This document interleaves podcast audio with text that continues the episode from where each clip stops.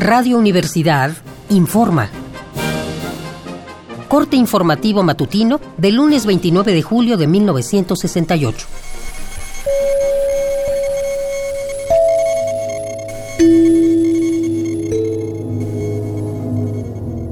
Esta mañana, una nota del periódico El Día nos ofrece información sobre la situación que prevalece en el centro de la ciudad tras los enfrentamientos que siguieron a la manifestación contra la violencia policíaca de la FNET el 26 de julio.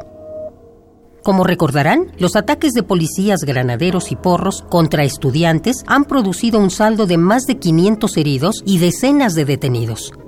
Conforme a la nota, algunos de los locales del centro cuyos aparadores y ventanas fueron destrozados son Trajes Vilmex, Zapatería del Prado, Camisería Cazuela, Casa Aries, Petróleos Mexicanos, Banco de Monterrey y Banco de Londres y México. Desde la madrugada del día de hoy, en el centro del Distrito Federal, el transporte público fue suspendido en el primer cuadro y tanto la policía como el ejército rodean los planteles escolares de la Preparatoria Nacional y el Instituto Politécnico Nacional. Con excepción de las armerías, todos los comercios abrieron.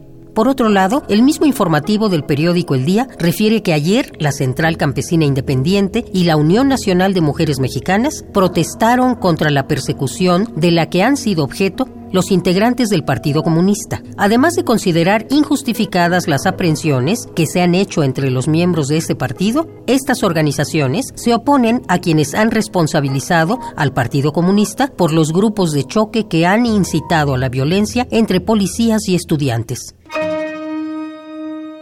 Entre otras noticias, alumnos de las preparatorias 1, 2 y 3 informaron haber conseguido que muchos de sus compañeros fueran puestos en libertad, a cambio de levantar las barricadas que rodeaban sus escuelas.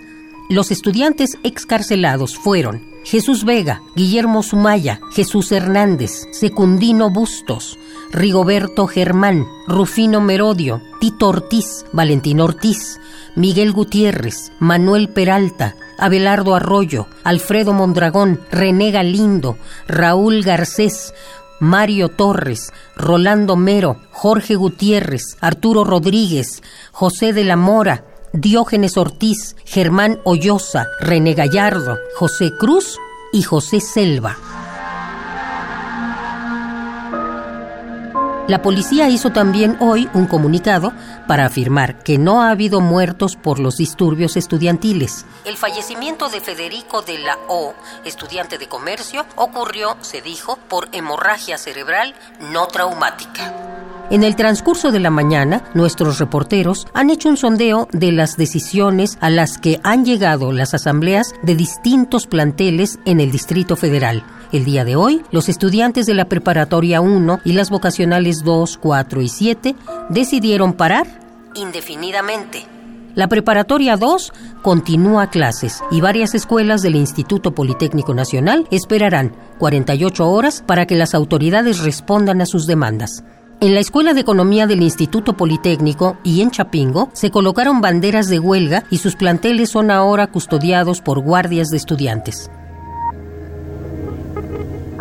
Entre otras muchas noticias, se nos informa que dos carros de granaderos vigilan la vocacional 5 y hace unas horas alumnos de la preparatoria 7 bloquearon la calzada de la viga con autobuses y capturaron a dos policías, a quienes sin embargo liberaron inmediatamente. Le recordamos, por último, que hoy el centro del Distrito Federal sigue siendo una zona en situación de riesgo y que el transporte ha sido suspendido en el primer cuadro. Numerosos vehículos de la policía y del ejército rodean los planteles de la Preparatoria Nacional y del Instituto Politécnico Nacional. Solo en la Preparatoria 2 no se han interrumpido las clases.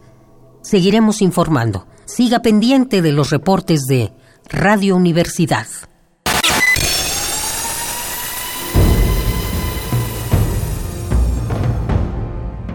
M68 50 años del movimiento estudiantil.